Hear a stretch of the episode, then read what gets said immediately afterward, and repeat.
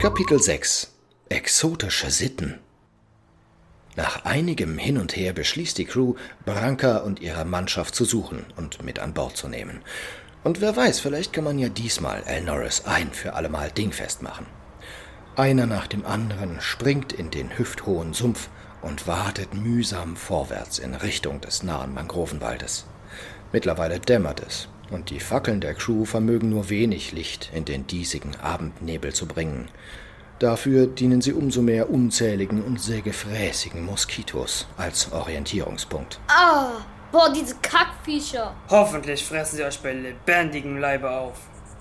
Captain, Ja. Kai hat mich geschlagen. Hab ich gar nicht. Da war eine Schnarke auf den Rücken. Und warum schlägst du mir dann auf die Nase? Ich dachte, die war auf den Nasenrücken. Lutz, mein Guter, kannst du nicht Logans vorausschicken? Die Mangroven stehen hier doch schon dicht genug, dass er sich von Ast zu Ast schwingen könnte, oder? Das könnte er versuchen, Captain. Hast du gehört, Lorenz? Du musst für uns ein wenig kundschaften. Pass auf dich auf. Fallon, äh, stimmt es, dass im Herzen des Sumpfes ein wilder Stamm von eingeborenen Menschenfressern haust? Na, na, das ist aber keine zeitgemäße Ausdrucksweise. Heutzutage sagt man indiogene Kannibalen. Ah, okay. Na, dann gibt es hier auch also wirklich diese äh, diagonalen Kannibalisten. Möglich. Möchtest nicht herausfinden. Ah, Lorenz, mein Guter, du kommst zurück. Was hast du für Neuigkeiten? Rasch stecken Schiffsjunge Lutz und Lorenz das Kapuzineräffchen die Köpfe zusammen. Beunruhigt blickt Lutz in die Runde. Äh, so wie es aussieht, ist die Donnerkeil Crew nur einige hundert Schritt von hier in die Hände der Wilden gefallen. Sie halten sie auf einer kleinen, dicht bewachsenen Anhöhe fest und entzünden wohl gerade ein großes Feuer. Oh, dann. Dann schätze ich. Captain, erlaubt, dass ich das für euch übernehme. Ich. Nein! Irgendwann muss ich ja mal anfangen, die Entscheidung für diesen Haufen zu übernehmen. Auch wenn sie unpopulär sind. Also, ich habe geschworen, euer Leben zu schützen.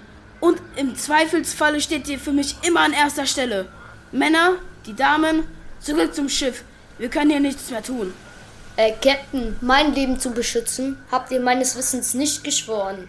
So lange bin ich noch nicht dabei. Äh, Ihr erlaubt also, Achtung! ich brauche das, Hey, das Pass doch auf. und das. hey, Vorsicht! Wie ein Wirbelwind huscht Viton zwischen den Mitgliedern der Klunkerkistencrew umher und tänzelt dabei waghalsig auf so mancher Mangrovenwurzel. Wenige Augenblicke später ist er im Dickicht verschwunden und hinterlässt eine verdatterte Mannschaft. Der Junge ist sein Sauerkraut wert. Wenige Minuten später hat Viton die Anhöhe erreicht und versucht sich noch ein wenig näher an das Geschehen heranzuschleichen. ah, das sind sie alle. Schön um das Feuer versammelt. Oh, da steht ja schon ein großer Kessel bereit. Na, schlimmer als bei Josef wird's wohl kaum schmecken. Jedenfalls dürfte die Aufmerksamkeit der Anwesenden gerade wohl kaum mir gelten. Mal sehen, ob ich von oben noch etwas besser sehen kann. Hier sollte ich raufklettern können. Ah, viel besser. Oha, da ist ja die holde Frau Kapitänin. Bestimmt nicht verkehrt, was bei ihr gut zu haben. Hm, die Wilden abzulenken dürfte ein Kinderspiel sein. Aber wie sorge ich dafür, dass der große, dumme Oberpirat versauert? Ah, ich hab's. Sorgen wir einfach dafür, dass er sich unbeliebt macht. Behende legt Viton sich oben im Geäst liegend eine Zwille zurecht und spannt etwas darin ein. Dann zielt er sorgfältig Hm, die kleine Kartoffel aus der Küche dürfte den feinen Herr Oberpiraten zwar nicht niederstrecken, aber für genug Krawall sollte sie schon sorgen. und lässt die Zwille flitschen. Oh, bei allen Dämonen! Was für eine Folter ist dies? Ruhig, Elnoris. Oder wollt ihr, dass man euch zuerst in den Topf wirft? Ich wurde angegriffen. Ich, der großartige Hill. Was wollt ihr mit den Stricken? Bleibt mir vom Leib. Nein! Lasst mich in Ruhe. Oh! Mit El Norris wird nicht lange herumgefackelt. Kurzerhand wird er gefesselt. Kaum beginnt der Tumult im Lager ein wenig abzuebben. Da lässt Viton den nächsten Schuss fahren. Wer hätte gedacht, dass ein einfacher Zimmermannsnagel solch herrliche Klänge hervorzubringen vermag und gleich den nächsten hinterher.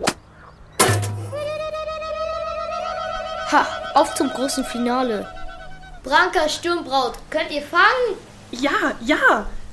Aber ich dachte, ihr könnt nicht werfen. War gelogen, habt ihr doch gesehen. Ins Feuer damit. Und dann nichts wie weg. Hua! Meisterlich pflückt Barranca einen ledernen Beutel aus der Luft, prescht vor und schmeißt selbigen im Vorbeilaufen ins Feuer unter dem Kessel. Erstmal passiert nichts. Männer, lauf! Als ein lauter Knall den Kessel hoch in die Luft katapultiert und die Holzscheite des Feuers in alle Richtungen geschleudert werden. So wie es im Durcheinander aussieht, ist zum Glück niemand ernsthaft verletzt worden und Branka und ihre Mannschaft hasten taumelnd und stolpernd durch das dunkle Mangrovendickicht zurück zu den Schiffen. Ein wenig bestürzt stellt Branka fest, dass sie ihre geliebte Donnerkeil hier wird zurücklassen müssen. Aber schon eilt sie Seite an Seite mit Viton der Klunkerkiste entgegen. Die wiederum ist von ihrer Crew schon fast wieder ins Fahrwasser gezogen worden und die letzten hundert Meter müssen alle zu den Beibooten hinüberschwimmen. Das ging ja gerade noch mal gut aus. Manchmal ist eben der größte Schatz, mit dem Leben davon gekommen zu sein.